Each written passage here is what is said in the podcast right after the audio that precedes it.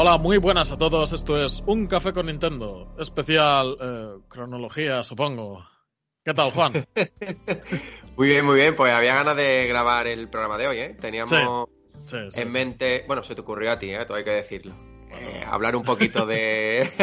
Las de la ideas del equipo son, son de. Pues eso, se, se te ocurrió la grandísima idea de grabar una especie de programa, ¿no? Dedicado a la línea 2D de Metroid, de hablar un poquito de la cronología, de las personas que quieran adentrarse ahora en Metroid, aprovechando que va a salir Metroid Dread y me parece una idea súper buena. Sí.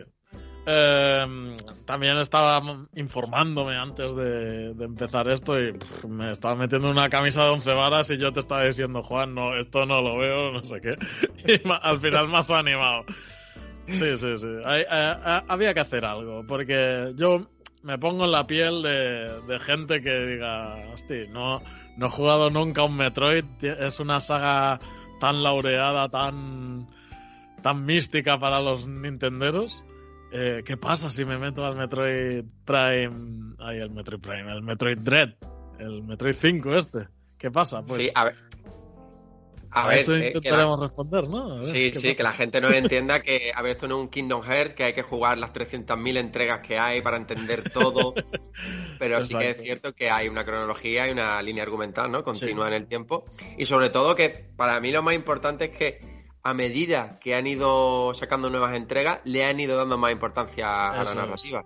Ah, Ahí, ahí está algo que, que incidiremos, eh, que es que la narrativa ha ido teniendo cada vez más importancia conforme, eh, bueno, se iban lanzando las, los juegos más nuevos. Evidentemente antes en los principales, o sea, en los principales, en, en los primeros, no había tanto espacio para poder contar historias, evidentemente. Pero es algo de, bueno, guay que Nintendo haya decidido eh, centrarse más en la historia. Incluso creo que tiene una historia más ordenada que los Zelda. Los Zelda es algo caótico muchas veces. y, y esta historia es, es algo más lineal, algo más comprensible quizás. A pesar de que el fandom también saca extractos de, de historia de, de donde los demás no podemos verla. Y, y bueno, aquí vamos, vamos a hacer un poco un, un resumen eh, de lo que había antes de Dread. Sí, yo, ahora que tú lo has comparado con Zelda, claro, aquí el problema con Zelda es que la cronología surgió a partir de los jugadores, ¿no? Del Claro. fandom, de la comunidad. Después Nintendo, bueno, quería hacer la suya oficial, que... eh, A ver, es la que hay que tener en cuenta porque es la oficial, pero es verdad que hay muchas cosas cogidas con pinzas. Y aquí con Metroid es cierto que prácticamente un Metroid va después del otro argumentalmente, porque además Sí. incluso en todos los Metroid eh, indican los años, ¿no? En los que están y es Mm. muy fácil saber cuál va después de cuál. Pero aún así, eh, esto antes de empezarnos ya al meollo, me gustaría decir que a pesar de que no he probado Metroid Dread, estoy deseándolo, pero aún, aún no lo he hecho, creo que, que os podéis lanzar a la piscina sin, sin mucho miedo, porque algo bien que ha hecho Metroid eh, es que te hacen un pequeño prólogo, así muy escueto, muy unas pinceladas por encima, y con eso ya, ya tiras, ¿eh? Para, para hacer las primeras, los primeros minutos, las primeras horas. No te sientes tan perdido en el argumento porque es algo ligero y que si, si conoces la historia que hay detrás, evidentemente vas viéndole más sentido, pero que puedes jugar sin, sin saberlo. Sí, es que justamente lo que tú dices, yo creo que sobre todo a partir quizá de Metroid Fusion, don- fue Mm. donde empezó a haber una carga narrativa un poquito más importante. De hecho, eh, el remake ¿no? de, de Game Boy Advance del original de NES, eh, Zero Mission, Sí, empezó a meter, metió un poquito más de información, más Eso cinemáticas. Entonces, a partir de ahí sí que fue mucho más importante. Y bueno, Oder que hay mucha gente que, que lo pone a un lado, ¿no? Lo- como si fuera la oveja negra. Eh, yo creo que también es importante, aunque hablemos un poquito por encima de él, porque realmente fue el que más influyó, ¿no? Un poco en a nivel a nivel de historia, el que nos Sí. presentó mucho más a Samu, no- nos hizo conocer es más puramente narrativo lo de. Ya hablaremos de él cuando toque, pero, Sí. Pero es de lo, a ver, puramente narrativo, evidentemente se juega el juego, pero que, que es casi todo mm, narración comparado con los demás. Pues nada, Pues sí. eh, una vez dicho esto, vamos un poco a contextualizar. ¿Quién es Samus? ¿No? ¿Qué pasa? ¿Quién es Samus? Samus es Metroid, no es Metroid Samus. Esto es como Zelda en Link, Link en Sí, Zelda. ¿no? exacto.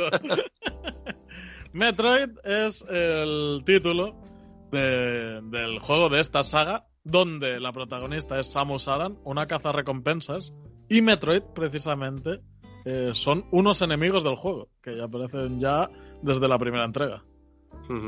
Sí, sí, es el, el típico error común que podría tener cualquier persona que, que empieza a jugar Metroid y piensa que el protagonista o la protagonista se llama Metroid. Metroid, es Metroid. Eh, cuando decimos que Samus Aran es una caza recompensas, esto implica muchas cosas, ¿no? Que esto es que hay alguien dándole una recompensa, hay gente que mala, ¿no? Que Samus debe derrotar. Pues sí, vamos a ir hablando de esto, pero para que os pongáis en contexto. eh, así a, a bote pronto, Metroid se inspira mucho en la película de Alien, de Ridley Scott. De hecho, lo de Ridley eh, Sí, es- eh, es- tiene bastante incidencia en, en la saga. Y, y sobre todo lo que son las proles de los xenomorfos, de los aliens, son muy metroides, se parecen bastante en ese aspecto. sí, que además es justamente y tal. que e- ese aspecto, ¿no? Metroide de los enemigos y, y, bueno, esas criaturas alienígenas es justamente todo lo contrario de lo que se ha visto ahora mismo en Metroid Dread, que incluso tú lo has comentado, que Sí. no sabemos el resultado final cuál va a ser, pero sí que a nivel, ¿no? Artístico de, de diseño de enemigos parece, parece que va, ¿no? En sentido totalmente opuesto. Sí, sí, sí, sí, a mí me sorprende, pero todo habrá que verlo, habrá que verlo. Dentro de unos días jugamos y a ver qué tal. Pues nada, en el, el primer Metroid que sale para la NES, en Japón salió en el 86, si no me equivoco, y eh, este juego es el mismo que en Game Boy Advance después se remasteriza y se llama el Zero Mission. Podemos jugar al de NES a través del catálogo clásico. No podemos jugar al de la Game Boy Advance porque a Nintendo no le ha dado la gana de poner aún la consola virtual de la Game Boy Advance. y, y, por desgracia, el de la Game Boy Advance, como decías antes, añade bastante más historia. O sea, no solo añade el mítico traje cero de Samus que aparece Sí, en el Smash Bros, sino que añade bastante más historia. Es sorprendente. Sí, yo creo que es uno de los remakes mm, que más contenido, ¿no? Y, y- y más peso han podido tener dentro de la historia, quizás, de la franquicia de Nintendo, ¿no? Porque es verdad lo que tú dices. eh, es una adaptación del, del juego de NES, pero que tiene mucho más contenido. Y la verdad que lo que estábamos comentando antes, o sea, objetivamente te lo explican todo muchísimo mejor. Sí. O sea, toda la historia para que puedas comprender, pues, a- algunos su- sucesos que en la primera parte, bueno, pues no, no hablan tanto. Hmm. Esto básicamente empieza Metroid con, con Samus como cazarrecompensas enviada al planeta Cebes. En el planeta Cebes están los piratas espaciales. ¿Qué hacen los piratas espaciales? Pues roban cosas. Roban cosas a la Federación Galáctica. Federación Galáctica que contratan a Samus Aran, la cazarrecompensas. Y es tan buena cazarrecompensas porque eh, de pequeña le atacaron unos piratas o no sé qué hostias, eh, mataron a su familia y fue rescatada por una tal raza de los Chozo, que es súper importante en la saga. Esto cuando en el, en el Metroid Dread, cuando escuchéis chozos, hay que ponerse de pie y firmes, porque esto, estos son como, como la venida de Cristo. Aún así se extinguen esta gente. Supuestamente se extinguen. Supuestamente. Y los chozo son los que hacen la armadura de Samus. Esta armadura está integrada en el cuerpo, es como una segunda piel y la puede materializar y desmaterializar cuando ella quiere. O sea, flipa, esto es la rehostia. Para no convertirse en la mejor caza recompensas con, con una armadura así. Sí, además, antes que has comentado los piratas espaciales, estos son muy importantes, sobre todo en la, en la saga Prime, que no vamos a hablar de ella. Yo cuando lancen Metroid Prime 4 Ya, Por ya domino- hablaremos, sí. por 2023, ya quizá le, le dediquemos otro programa especial. Pero sí, eh, lo que te has contado, un poco la historia de lo que era Samu, de por qué era tan importante y a partir de ahí, pues es un juego de NES que, que marcó bastante en su momento y para mí Zero Mission es verdad que, que complementa, ¿no? Sobre todo a nivel argumental y lo que hemos dicho también, incluso a, añadieron nuevos mini jefes, nuevas mejoras, incluso áreas, áreas nuevas.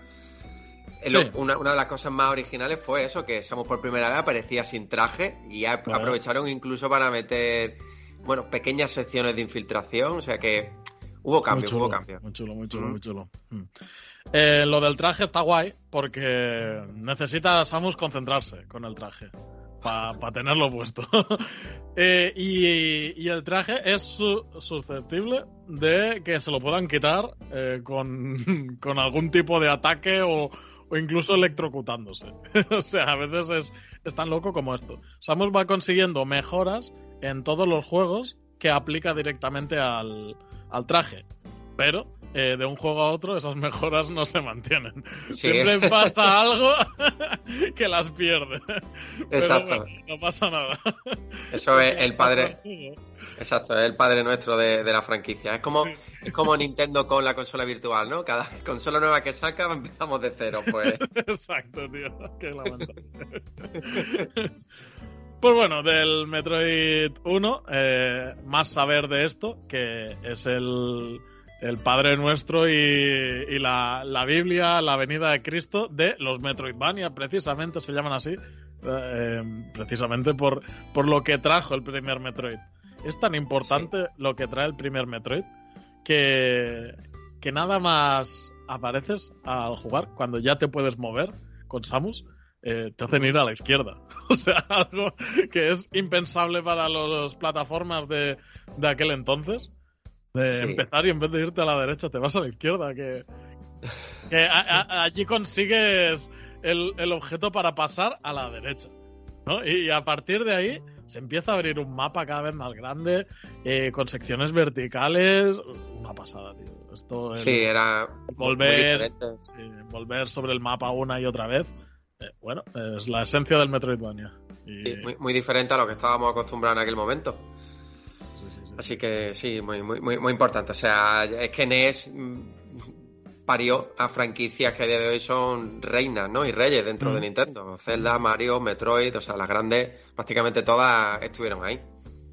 Me sorprende, de hecho, que, un juego como de este calibre entrase en, un, en el cartucho de NES.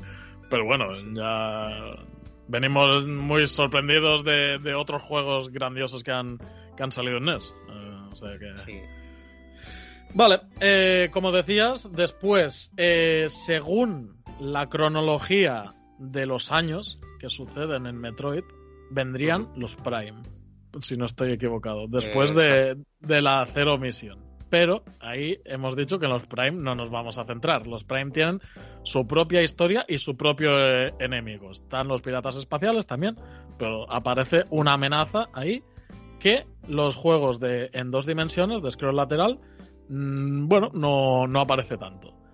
Es decir, eh, de momento tenemos en, en el primer juego que si los Metroides y que si los piratas.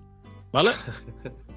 Aparece el segundo, Metroid 2, de la Game Boy Advance, también eh, remasterizado para la 3DS con Metroid Samus Returns. Bueno, ha dicho Game Boy Advance, este de Game Boy. Game Boy, Game Boy, sí, Game Boy. Game Boy tocho, quería decir. la tocha, la tocha. Game Boy tocho, sí, sí. Eh, hasta tal punto de que eh, Samus era un sprite gigante en la pantalla de Game Boy y, las secciones del mapeado costaba muchísimo moverte por ahí en la Game Boy. Esto hizo también que el juego fuese bastante más lineal debido a, las dificultades técnicas de la Game Boy. La consola. Sí. Pero, eh, bueno, una secuela bastante, para mí, bastante buena. O sea, no va a ser como lo que viene después, pero bastante, buena.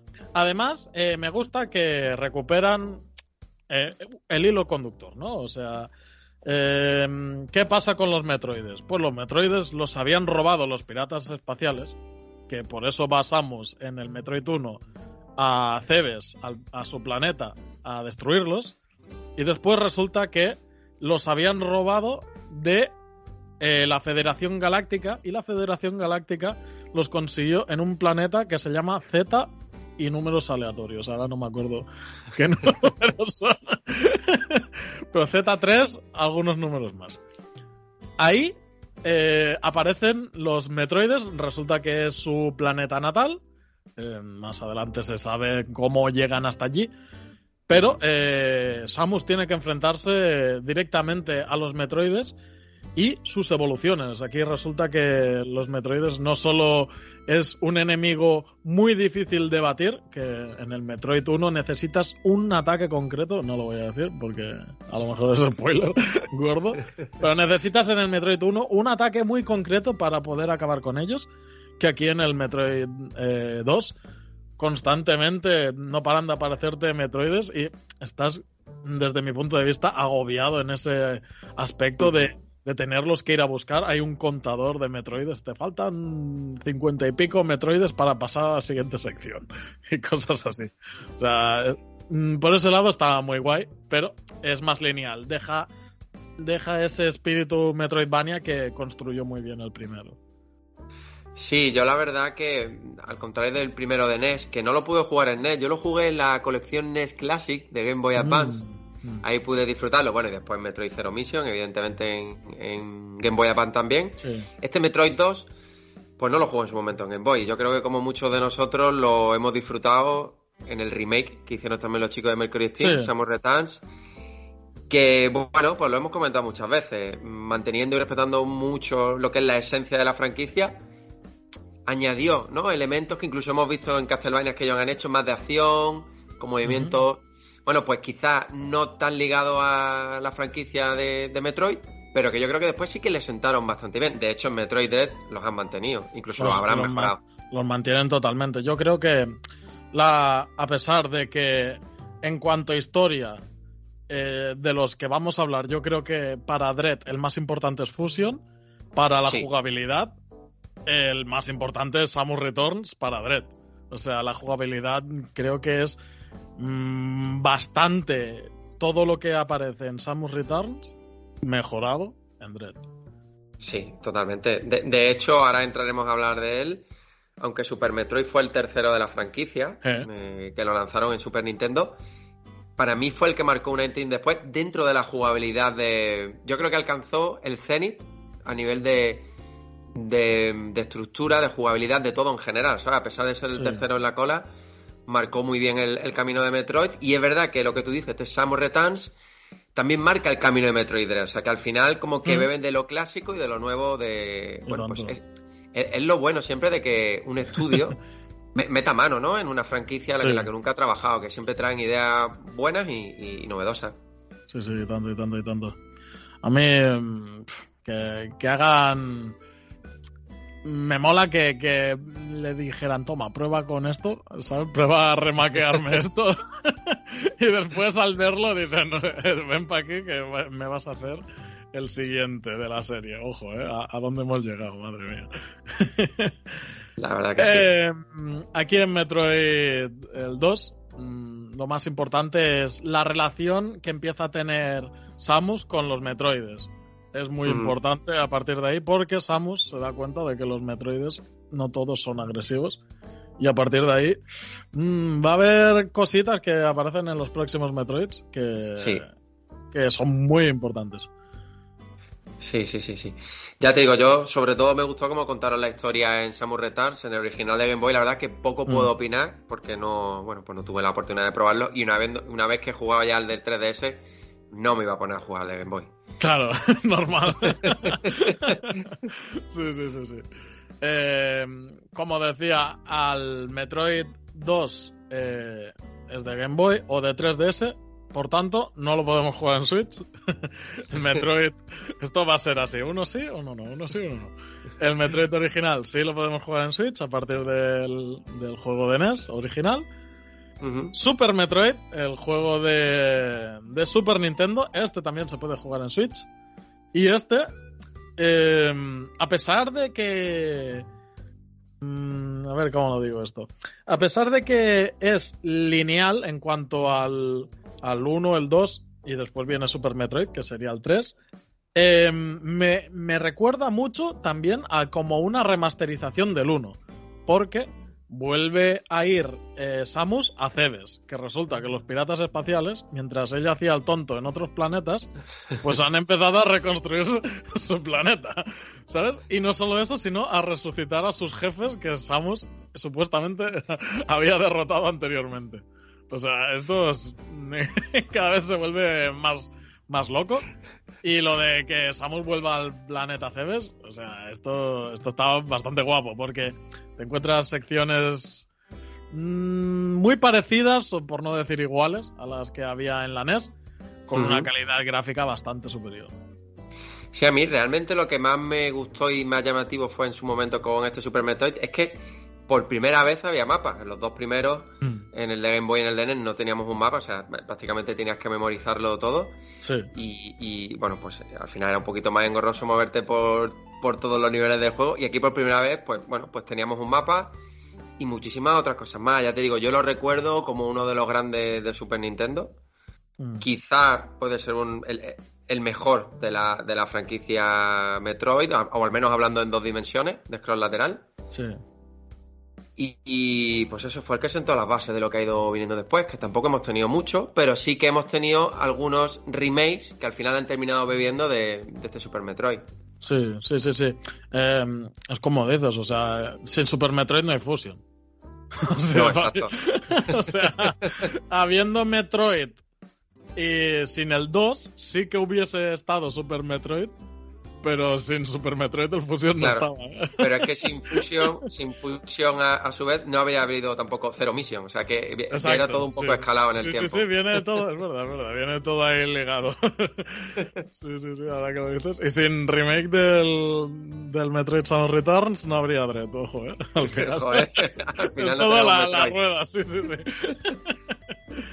Pues nada, eh, en Super Metroid empiezas de que el enemigo acérrimo de Samus, Ridley, pues ha robado un Metroid que, que Samus había recuperado para la Federación Galáctica. De hecho, entra en la nave esta de la Federación Galáctica y masacra a todo el mundo. Tú entras allí a la nave, ves a todo el mundo muerto ahí por el suelo. Esto, ya digo, es el primer minuto de, de juego. Y para mí es. Recuerdo que cuando. Que esto lo, este juego lo tenían unos vecinos míos de mi barrio. Les dije, a ver, ¿qué juego me dejas de la Super Nintendo? Y me dijeron, este. Yo me lo miré así, "Mm, no sé. Madre mía, tío. O sea, el, cómo utilizaba el, el chip este Super 7 o el, el modo Sí, 7. Modo 7, modo 7 de Super Nintendo. sí. Y- Es que hizo, hizo maravillas, ¿eh? Con, Madre, con sí. muchos juegos de, de Super Nintendo.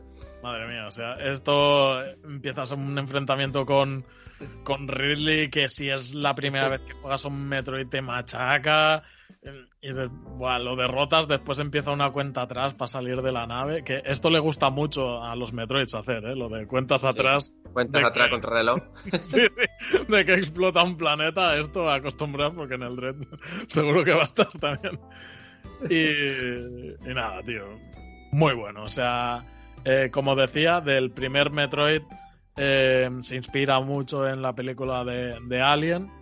Eh, aquí en Super Metroid todavía más eh, replican esa atmósfera opresiva eh, Ujú. de exploración, de, de pequeños tintes de, de tener miedo, de tener oh, qué va a pasar aquí, de tensión. Eh, Está, está muy bien, ¿eh? es, Es es que- la, la esencia de la saga.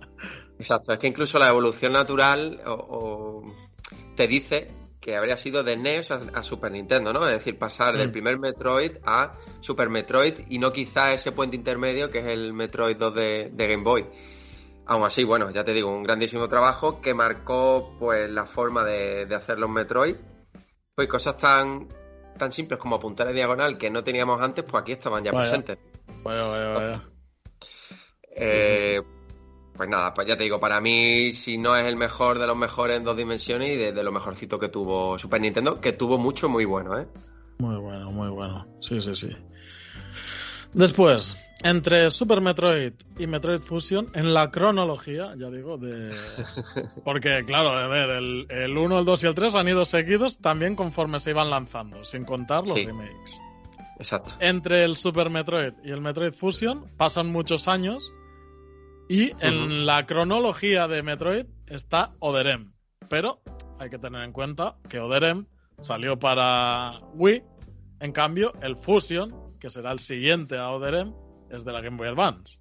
Por tanto, aquí, eh, ¿sabes? Ha habido un, un ataque De temporal diferencia. sí, importante. Pero bueno, cronológicamente, después de Super Metroid, después de que Samus vuelve a dar una paliza a los piratas espaciales y tal, eh, se vuelve con la Federación Galáctica esta y eh, ocurre todo lo de Metroid Oderem. Yo creo, aquí muchas veces has hablado tú, Juan, tú tienes aquí un, un corazoncito puesto para Oderem, ¿no? Bueno, es lo que te he dicho antes. Yo creo que al ser el primer Metroid que de verdad nos acerca mucho más a Samus, ¿no? Que Mm. yo creo que la hace más humana que nunca. Al final también ya es una consola de sobremesa, donde, bueno, pues a la hora de contar la historia, cinemática, Team Ninja fue el que estuvo detrás, también se nota, Sí. ¿no? En, en algunas sí. cosas, sobre todo a nivel jugable. Pues eso te hace acercarte mucho más al, al personaje, ¿no? Para mí es el que tiene la narrativa mucho más desarrollada de todos los, los Metroid y, y te hace entender, ¿no? O las decisiones que toma, por qué las toma. Y yo creo que es un juego al que le ha tratado demasiado mal eh, la vida, ¿vale? Porque mm, ha pasado un segundo plano y, y es verdad que, bueno, esa mezcla entre 2D, tres dimensiones no es del gusto de todos y, y podía haber estado más pulido y quizás podía haber funcionado mucho mejor esa combinación, pero vino, vino a eso, a romper con los estándares y, Mm. y salvando un poco eso yo de esa combinación que puede gustarte o no gustarte, es un juego importante, sobre todo a nivel narrativo y, y para entender un poco mucho. todo. Sí, a nivel narrativo lo, lo de la armadura lo explican bastante. Ya Sí. digo. Eh, añaden varios personajes importantes que después eh, aparecen más adelante. Un tal Adam, ya, Sí, Ya- importante. ya veréis. y, y ya digo, y aquí muestran una Samus mucho más vulnerable, no tan cazarrecompensas implacable Exacto. que parecía en los otros juegos. Aquí, bueno, le dan, le dan su punto Team Ninja. A muchos fans, ya digo, no les gusta esto. Hasta el punto de que no quieren considerar a, a Oderem canon, pero lo es. Por mucho que, que les moleste, pues sí, pues es canónico. Sobre todo porque no sé si lo hemos dicho, pero realmente cada una de las entregas de Metroid se sitúa en un año, ¿no? Eh, Entonces, al final no queda otra. Si un juego se sitúa en el año 2080, como puede ser Metroid Other M y Super Metroid en el año 2079, pues blanco en botella, ¿no? Y si Claro. Metroid Fusion es en el año 2081, pues viene escalonado y queramos, ¿no? Sí, sí, Hay sí, una cronología. es lo que hay, exacto. o sea que. Ah, hay que aguantarse con esto. es que hay gente que no les va lo de que tenga su corazoncito. Eh, Samus, quieren una guerrera implacable, ya digo. A pesar de ser implacable, eh, tengo que decir que en muchos juegos, sobre todo de la saga 2D, el boss final suele ganar a Samus. Y eh, pasa ahí algo. Pero mm, no es tan tan implacable Samus, a veces pierde, ¿eh? O sea que... Sí. A ver, yo creo que al final lo que pasó también con Metroid es que cuando estamos acostumbrados a que un personaje, es como si Link en la próxima entrega hablara, mostrara sentimientos, Claro. ¿no? Todo este tipo de cosas. Sí, sí, sí. Eso impacta porque son muchos años siendo un personaje mudo con el que tú te puedes identificar y con el que cada uno puede crear su personaje y estas cosas pues no bueno pues no siempre son bienvenidas pero ya te digo a mí me, me parece muy importante este juego sobre todo a nivel de entender muchísimas cosas Eh, A nivel jugable, eh, es una cosa muy rara, tío. Esto, Sí, esto es sí que hay que decirlo. o sea, es como un 2D de- y medio de estos del... Bueno, no, 2D y medio no, es, es un 3D, pero así con un poco scroll lateral en el mapeado, pero a veces eh, de, cuando haces los puzzles en bola mm, parece un plataformas, pero a veces cuando apuntas con el cañón es un first person shooter. Eh, Es un experimento raro que, bueno, que por eso lo hizo el Team Ninja, yo creo. Que esto, Sí, si es lo que- hubiese hecho Retro Studios, así no era, seguro. No, se, se le ven muchos retazos, por ejemplo, de Ninja Gaiden, ¿no? Que también Sí, sí. lo, lo hizo, bueno, lo ha hecho Team Ninja y, y se nota. Ya está, ya te digo, es una, una propuesta diferente a Metroid Prime 3, ¿no? Que también lo tuvimos en Wii. Pues sí. Eh, por último, antes de que suceda los, los acontecimientos de Metroid Dread, que ya veremos cuáles son a partir del viernes, Metroid Fusion para Game Boy. Advance.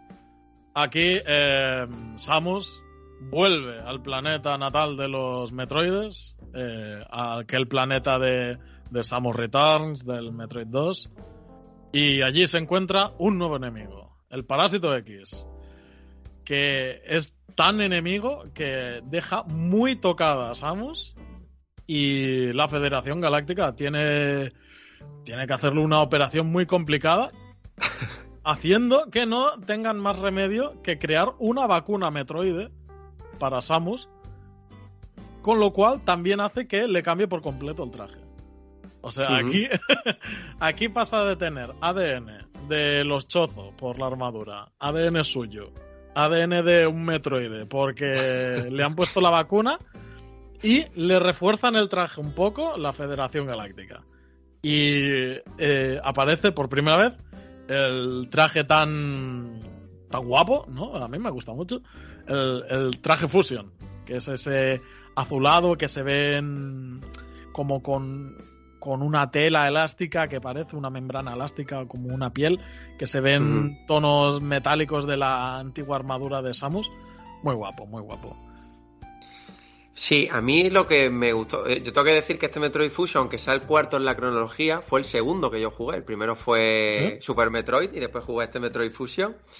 Y a mí sobre todo lo que me gustó fue las situaciones que generaba un poco de, de agobio, Mm. de ansiedad cuando te perseguía, bueno, sin entrar mucho en, en spoiler, ¿no? Un, un- un personaje que en algunos puntos del Sí. juego te persigue y esa sensación de de que no puedes hacer nada más que huir, ¿no? De, de indefensión, de indefensión pura y dura. Y, y fue una de las, pues ya te digo, uno de los, sobre todo de las propuestas dentro de este Metroid Fusion que más me gustaron. Después el estilo pixelar me encantó también. Es para- delicioso. Muy bueno. muy, y diferente a Super Metroid, ¿eh? Sí, una paleta de color bastante más, más colorida, más, más vivaz. Muy, chulo, muy chulo, muy chulo. Y bueno, y otro juego también porque a nivel jugable fue incorporando pues, no sé, otra serie de habilidades, ¿no? Por ejemplo, aquí por primera vez, ¿no? Se, se podía, por ejemplo, sujetar en cornisa o subir escaleras, cosas que no habíamos visto antes. Sí, si te das cuenta, si, si te das cuenta, las habilidades que Nintendo le otorgaba a Samus en las distintas entregas eran mucho más como habilidades normales, ¿no? Y, y- y ahora cuando lo cogió Mercury Steam, mucha más acción, pura y dura. O sea, Nintendo yo creo que quiso enfocarse, enfatizar sobre todo la exploración y, y también el enfrentamiento con los enemigos, pero no de esta forma tan gamberra que sí que hace Mercury Steam y un Mm. poquito más visual, porque quieras que no, al final los enfrentamientos que suele hacer Mercury Steam en los dos Metroid, al menos en el primero, son bastante mucho más peliculeras, ¿no? Por así decirlo. Sí, sí, sí, sí. Esas escenas en las que hay una pequeña cinemática en la que claro, no puedes hacer nada porque es una cinemática y, y sucede. Pero claro, esto en, lo- en los otros Metroid no estaba. A no No, ser no, no, no. que fuese un golpe final o alguna cosa así. Sí, eh. mucho, mucho más raro. Y además este Metroid Fusion, pues también es uno de los primeros en narrativamente, o sobre todo a nivel de diálogos, tenía bastante Mm. diálogo.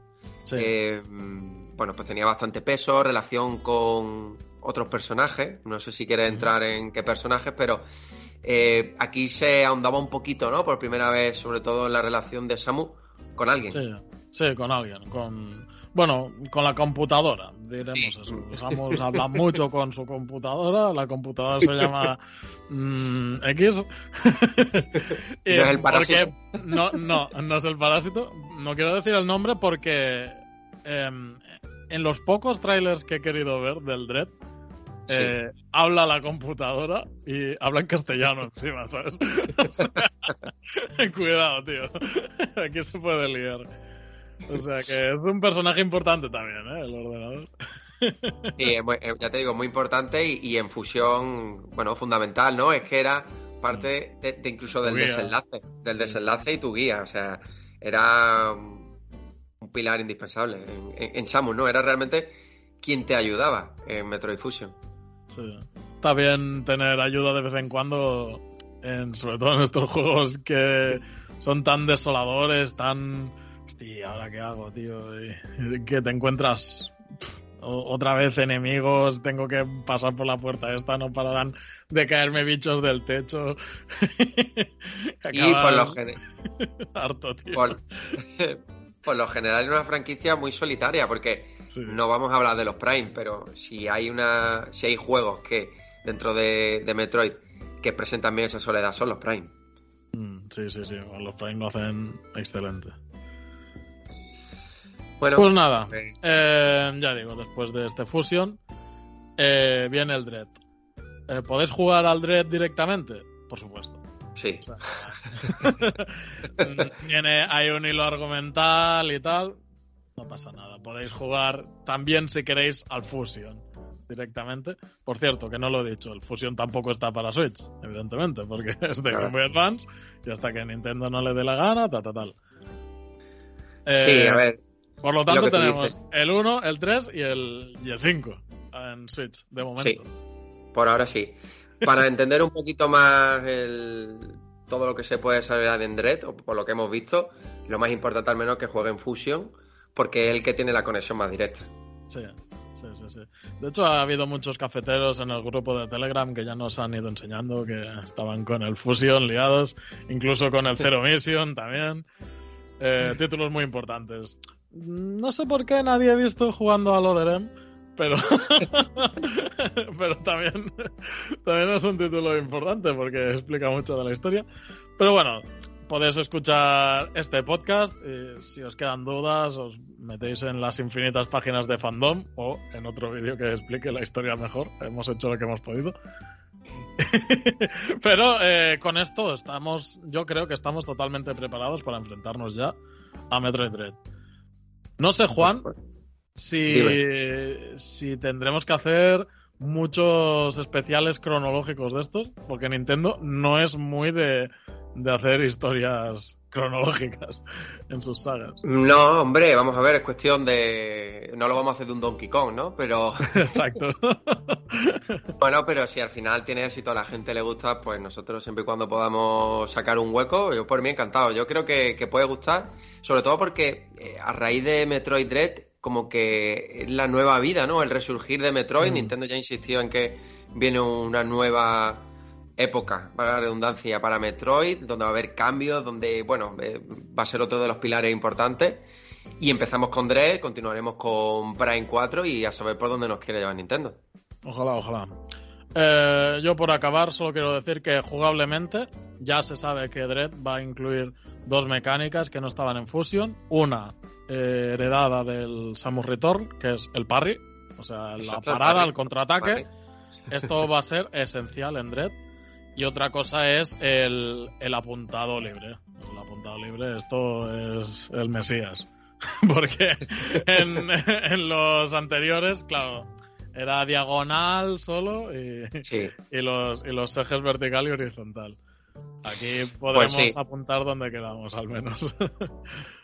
Sí, pues nada, ya queda prácticamente, nosotros lo estamos grabando hoy miércoles, dos días.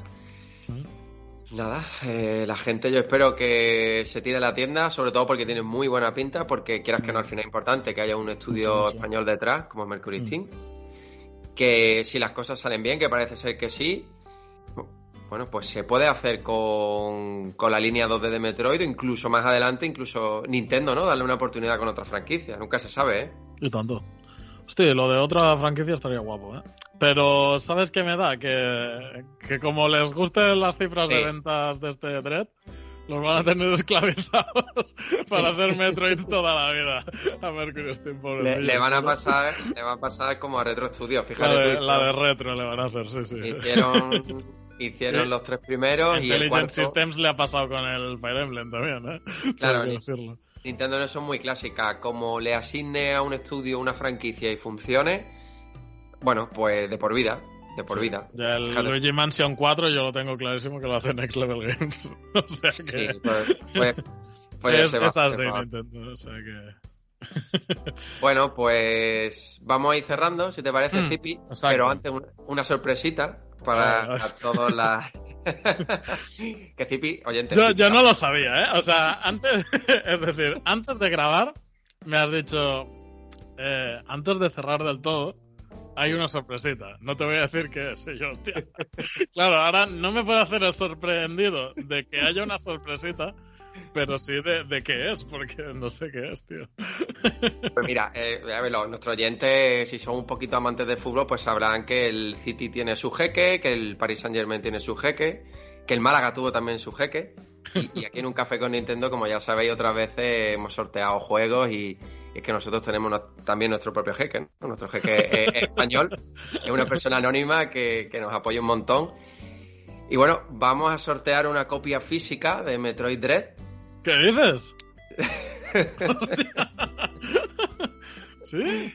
Sí, vamos a sortear una y, los únicos dos requisitos que vamos a poner es que en este mismo programa, ¿vale? En el que estamos publicando desde Metroid, le deis a me gusta y nos dejéis un comentario, bueno, pues que nos contéis vuestra experiencia con la franquicia, eh, qué juego es vuestro favorito, lo que os apetezca. Lo importante es que al final comentéis ¿El comentario dónde? ¿En iVoox? ¿En Twitter? En iVoox. Es, importante que sea en iVoox porque, claro, en Spotify, eh, Apple Podcast y demás no podéis. Entonces. Bueno, cuando lo escuchéis en Spotify, cerráis, abrís eh, Exacto. Os registráis en iVoox, dejáis un comentario y un me gusta, las dos cosas importantes. Y en el programa del domingo, pues diremos al ganador. Así que tendréis para participar hasta el domingo 7 de la tarde. ¿Vale? Sí, 7 de la tarde, me gusta y, y bueno, hay un comentario en iVoox, importante. Sí, sí. No veas, ¿eh? comentario. Y, y, me gusta y a lo mejor te queda un metro y tres. Ojo, ¿eh? que estamos loquísimos aquí, tío. los, que, hayan aguantado hasta el final del programa se enteran, los que no, claro, claro, Muy bien, Juan. Pues vaya sorpresón, ¿eh? Voy a participar yo también, a pesar... A ver, pero participaré de, forma. de forma externa. Sí, exacto. El, lado tengo reservadísimo ya. Pues nada, eh, me ha gustado la cronología esta. Eh, lo dejamos aquí. Espero que a los oyentes también nos haya gustado. Que estéis preparados para Metroid Dread después de este pequeño repaso por, ya digo, tanto la jugabilidad, tanto los juegos en sí, como un poquito la historia. Hemos querido hacer un mix ahí bastante chulo. Y no, eh, nos vemos el domingo si no pasa nada raro, porque además tenemos que sortear el juego. Sí, sí, no, claro. O sea, el domingo sí o sí tenemos que estar. que sea. Pancho solo presenta, dice al ganador y, se despide, ya está. Exacto, exacto, exacto. Muy bien, Juan. Pues nos vemos el domingo. Pues nada, chicos, hasta el próximo programa. Venga, hasta pronto, adiós. Hasta luego.